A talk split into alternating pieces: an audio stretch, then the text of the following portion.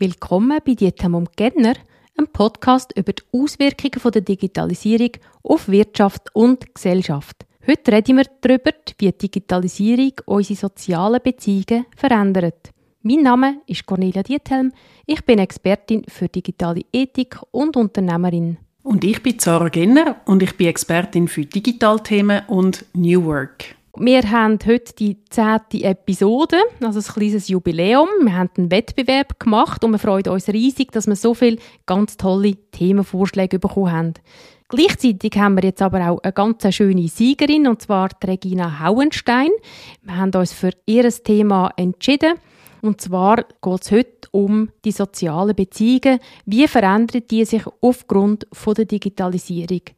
Regina, das Buch ist unterwegs zu dir. Ein Algorithmus hat kein Taktgefühl von der Katharina Zweig. Gratuliere auch von meiner Seite, Regina Haustein. Und spannend ist ja dass wir das auch dann noch verbreitet haben und gesagt haben, man kann das Buch gewinnen. Und natürlich haben wir die Autorin, Katharina Zweig, auch verlinkt. Und sie hat dann gerade entschieden, dass sie als Zusatzgeschenk noch wird ihr neuestes Buch auch noch oben drauf schenken. Also gratuliere, dass du da gerade zwei Bücher hast können abstauben. Das zweite Buch von der Katharina Zweig heißt Die KI war's. Also auch da geht es um künstliche Intelligenz. Wir können die beiden Bücher allen empfehlen. Es ist gut und wichtig, dass man wissen, wie künstliche Intelligenz funktioniert. Kauft euch die Bücher, das ist eine gute Investition. Und alle, die jetzt mitgemacht haben, wir sind so begeistert von euren Vorschlägen. Wir werden sicher früher oder später auch wieder auf die können zurückkommen. Das sind äh, Themen, die wir auch sehr wichtig finden. Also von dem her bleibt dran. Jetzt zum heutigen Thema. Wie verändert Digitalisierung unsere sozialen Beziehungen? Und da vielleicht die erste Frage mal an dich, Sarah. Siehst du mehr Chancen oder siehst du mehr Risiken? Ja, selbstverständlich sehe ich sowohl Chancen wie auch Risiken und es fällt mir recht schwer, das abzuwägen, wo ist quasi die Waagschale schwerer ich denke, es kommt immer extrem auf die Situation drauf an, wie und wo und mit welchen Absichten, dass jemand digitale Medien eben auch nutzt und dann auch die kann einsetzen, um eben gerade im Bereich von sozialen Beziehungen die eben vielleicht auch eben sogar zu verbessern oder zu stärken.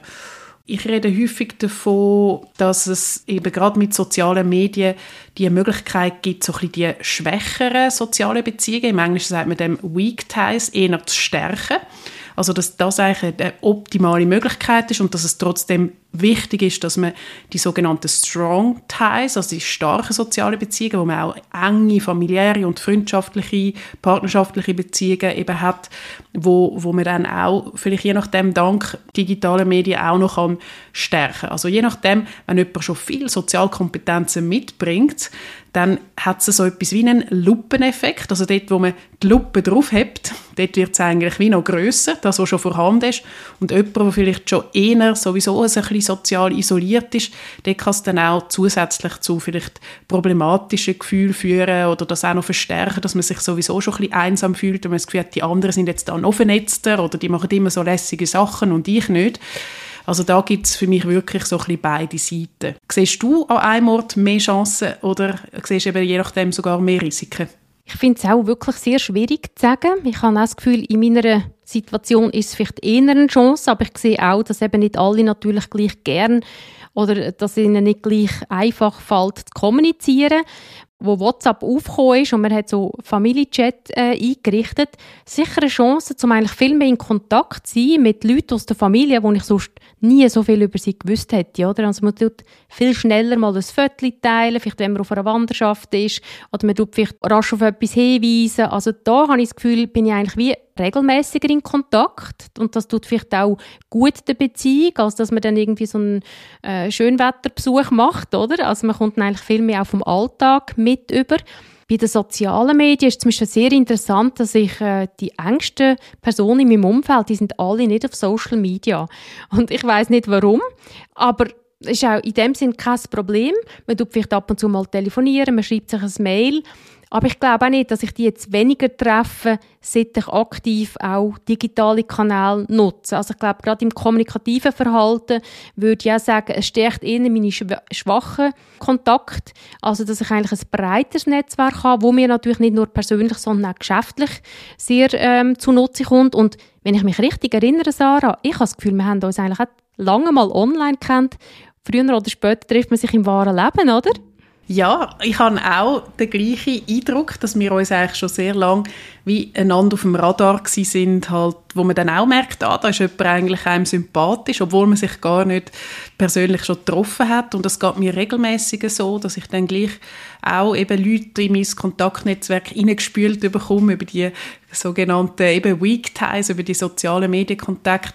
Gleichzeitig muss ich ja sagen, manchmal überfordert es mich auch. Also gerade auf LinkedIn komme ich inzwischen jeden Tag zahlreiche ähm, Kontaktanfragen über mit Vorschlägen, sich auszutauschen, Kaffee trinken und was man auch noch alles könnte machen oder mal rasch auf Zoom noch sich dann treffen, weil es jetzt so einfach ist, in Kontakt treten, dass ich dort merke, dort braucht es auch umso mehr eine Klarheit darüber, mit wem will ich wirklich meine Zeit teilen und wirklich auch einen vertieften Austausch haben und nicht einfach zahllose oberflächliche Kontakte, wo ich dann auch nicht mehr weiss, ist jetzt das wirklich wichtig.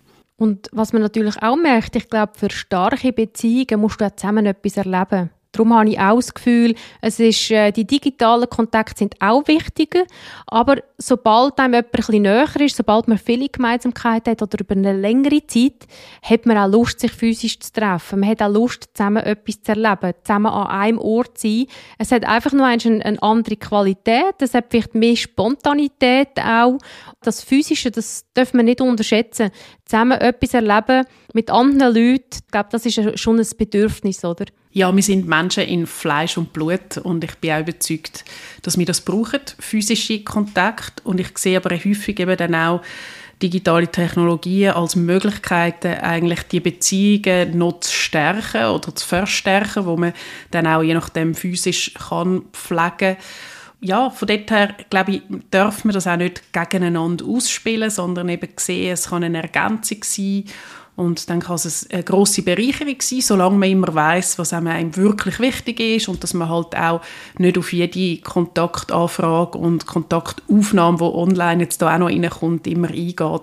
Ja, was vielleicht auch noch interessant ist, ist so der Gaming-Bereich oder auch so die VR-Welt, wo man natürlich zum Teil auch sieht, dass das ähm, Leute gibt, die sich dort auch ausleben können, die dort können eine, eine Gestalt annehmen oder Kompetenz ausspielen, die sie im analogen Leben nicht haben, wo sie auch sehr erfüllt, wo sie auch ja, aktiv etwas machen. Das ist nicht einfach passiv Fernsehen schauen, sondern es ist etwas Aktives machen. Und ich denke mir, auch dort können Beziehungen entstehen, die sich wahrscheinlich früher oder später dann auch in der analogen Welt äußern. Aber gerade das so sich individuell können für etwas entscheiden, individuell ausleben und vielleicht auch so ein eine zweite Seite von einem zeigen und vielleicht am Arbeitsplatz gar nicht weiß. Das ist auch so ein bisschen ein Bedürfnis in der heutigen Zeit. Also, dass man vielleicht in verschiedenen Räumen unterwegs ist und zum Teil auch ein bisschen verschiedene Identitäten annimmt. Mhm, fast wie bei der Fasnacht, oder? Wo man dann auch das pflegt, dass man da in unterschiedliche Rollen kann reinschlüpfen. Also ich denke, das ist auch ein menschliches Bedürfnis, oder? Dass man nicht immer genau in der gleichen Rolle, mit den gleichen Rollenerwartungen immer unterwegs ist. Und da gibt es natürlich eben gerade im digitalen Bereich faszinierende Möglichkeiten. Du hast den Gaming-Bereich angesprochen.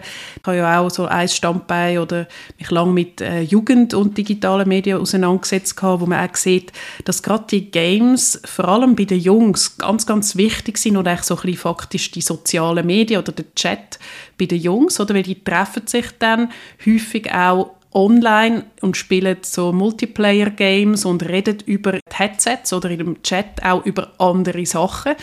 Oder wo dann häufig so klischeemäßig Mädchen eher über soziale Medien oder Chat-Funktionen äh, austauschen und dass, wenn man den Jungs sagt, jetzt, jetzt nicht immer so viel gamen, dass man ihnen dann je nachdem auch einen gewissen sozialen Austausch untersagen. Also das darf man wie nicht unterschätzen, dass da auch noch vieles läuft und dass da durchaus nicht nur immer anonyme neue Kontakte drin sind, sondern durchaus auch andere, die sie bereits kennen und mit denen vielleicht auch relativ persönliche Sachen besprechen.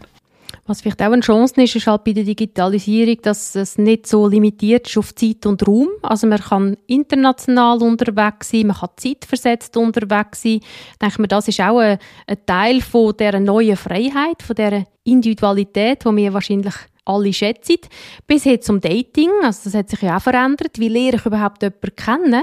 Das ist nämlich etwas extrem Schwieriges. Also der Arbeitsplatz ist, glaube ich, so das Nummer eins, um jemanden kennenzulernen, für eine Beziehung. Und jetzt hat sich das auch ein bisschen ins Digitale verschoben. Aber das heißt, man lernt sich dort kennen, man hat eine größere Auswahl, es ist niederschwelliger, man trifft sich aber physisch, um zu entscheiden, passt das. Also nur online fehlt einem einfach ein gewisser Teil, so wie du am Anfang gesagt hast, wir sind physische Wesen und man will jemanden auch real sehen, in den meisten Fällen. Also vor allem auch, wenn es um eine Beziehung geht, wo man dann vielleicht auch mal äh, zusammen lebt, oder? Das finde ich auch noch interessant, dass so ein Thema wie Dating sich so stark verändert hat. Ja, das hat tatsächlich sehr zugenommen. Ich bin mir nicht sicher, ob es nicht vielleicht sogar den Arbeitsplatz schon überholt hat, wo sich die Leute kennenlernen. Da kenne ich gerade die neuesten Zahlen nicht, aber ich würde es mir sehr gut vorstellen dass das dort inzwischen die große Nummer eins ist eigentlich auch im Kennenlernen und Dating. Markt, äh, ganz persönlich denke ich halt, wir sind schon multisensorische Wesen wir können über Bildschirme und über digitale Technologien viel voneinander wahrnehmen, aber es ist gleich etwas anderes. Oder? Wir haben es auch gesehen, so in dieser äh, Pandemiephase, wenn wir da irgendwie in unseren Zoom-Sitzungen sind, vielleicht auch mit Leuten, die wir in echt noch nie gesehen haben und nachher haben wir die später real getroffen, hat so häufig den Effekt gegeben, ui, die Person haben wir mir eigentlich völlig anders vorgestellt, oder? Zum Beispiel viel größer oder kleiner oder nicht so dominant im Auftritt, wie sie dann im Bildschirm halt vielleicht gleich irgendwie anders übergekommen ist. Das ist ja auch nicht an sich gut oder schlecht, wenn man sieht, man hat dann gleich andere Wahrnehmungen, wenn man die Leute irgendwie nur auf dieser 2D-Ebene sieht. Und dann gibt es natürlich Leute, die sagen, ja, jetzt mit Virtual Reality und Metaverse gibt es ja dann Möglichkeiten, einander auch sozusagen immersiver wahrzunehmen und noch mehr 3D und das könnte noch verstärkt werden. Aber ich glaube, ein Teil von mir bleibt da auch ein bisschen konservativ und findet, dass das nicht unbedingt ein Ersatz muss sein, dass die digitalen Technologien eine irrsinnig lässige Ergänzung sein, um soziale Beziehungen stärken oder eben gerade auch für Leute, die vielleicht eher Hemmungen haben, auf Leute zuzugehen, kann das eine sehr gute Möglichkeit sein. Es gibt ja auch Therapieformen, wo sich zeigt, dass es eben niederschwelliger ist, dass Leute zum Beispiel eine innere Therapie anfangen, wenn sie mal können, über eine Chatfunktion, über, über Video dann mit therapeutischer Unterstützung in Kontakt kommen und erst dann mit der Zeit sich auch wirklich physisch treffen, dass sich dort Leute auf Settings einlösen, wo sie sonst real vielleicht nicht würden. Dass es wirklich einen leichteren Zugang ermöglicht, oder? Niederschwelliger und dann mit der Zeit übernehmen dann auch Profis, wenn es äh, ein bisschen wichtiger ist. Oder eben, dass man auch etwas visualisiert kann zusammen erleben, wo vielleicht ein trockener Unterricht einfach ein bisschen langweiliger ist, als wenn man zusammen unter das Meer kann und die Fische anschauen, also dass vielleicht der Lerneffekt dann halt besser ist, weil es einfach auch verschiedene Sinne anspricht und nicht einfach nur der Ratio. Ich sehe so auch sehr viele Chancen. Vielleicht ist bei den Risiken auch eher ein bisschen Gefahr, dass wir zu individualistisch unterwegs sind. Also, dass es vielleicht weniger mit der Digitalisierung zu tun hat, sondern mit der Veränderung der Werte. Dass wir dann vielleicht zu viel Zeit verbringen, um nur noch uns zu verwirklichen und ein bisschen zu wenig auch Rücksicht nehmen auf andere Personen oder vielleicht auch gar mit der Zeit uns nicht mehr so gewöhnt sind, uns in einer Gruppe einzufügen oder auf andere Rücksicht zu nehmen, weil wir einfach immer äh, das Maximum von dem wollen, was uns passt. Also da sehe ich vor allem bei den Werten, die sich verändern, beim Zeitgeist, sehe ich eigentlich größere Risiken als bei der Digitalisierung. Es kann natürlich dazu führen, dass man durch das dann digitale Möglichkeiten einseitiger anwendet. Aber ich glaube, das Potenzial, um eigentlich die bestehenden Werte, die wir haben, dass wir in einer Gemeinschaft sind, dass wir äh, äh ein gutes Leben wollen, dass wir gut zusammenarbeiten wollen, ich glaube, das ist nach wie vor da.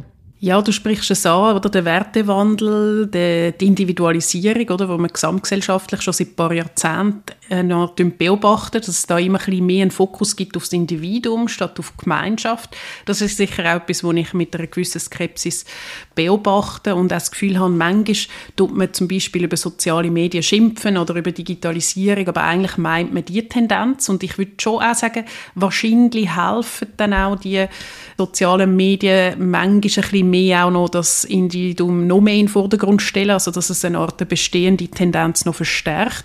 Da würde ich schon sagen, da gibt es gewisse Zusammenhänge, wo man nicht kann lügen kann, dass das auch manchmal kritisch ist. Und ich habe mich im Rahmen von meiner Doktorarbeit auch in einem Kapitel mit sozialen Beziehungen auseinandergesetzt und habe dort den Spezialfall von der Amischen angeschaut. Das ist ja so ganz eine spezielle Gemeinschaft in den USA. Die sind ja mal aus dem deutschsprachigen Raum, aus Europa, ausgewandert als Religionsflüchtling oder während der Reformation in Europa. Und die leben ja noch ungefähr so wie 300, 400 Jahren, so wie wir in der Schweiz auch gelebt haben, oder sehr landwirtschaftlich orientiert. Und mir haben die interessiert, weil es heisst, das sei eine der letzten Offline-Gemeinschaften oder in der westlichen Welt. Ich habe das spannend gefunden im Land, wo das Internet erfunden worden ist, in den USA, dass es da ein paar hunderttausend von diesen Amischen gibt, wo sozusagen Technologieverweigerer sind. Und ich habe dann aber gemerkt, je mehr ich das angeschaut habe, dass sie gar nicht gegen Technologie sind oder gegen das Internet sind, sondern dass ihr Hauptfokus ist immer Gemeinschaft stärken.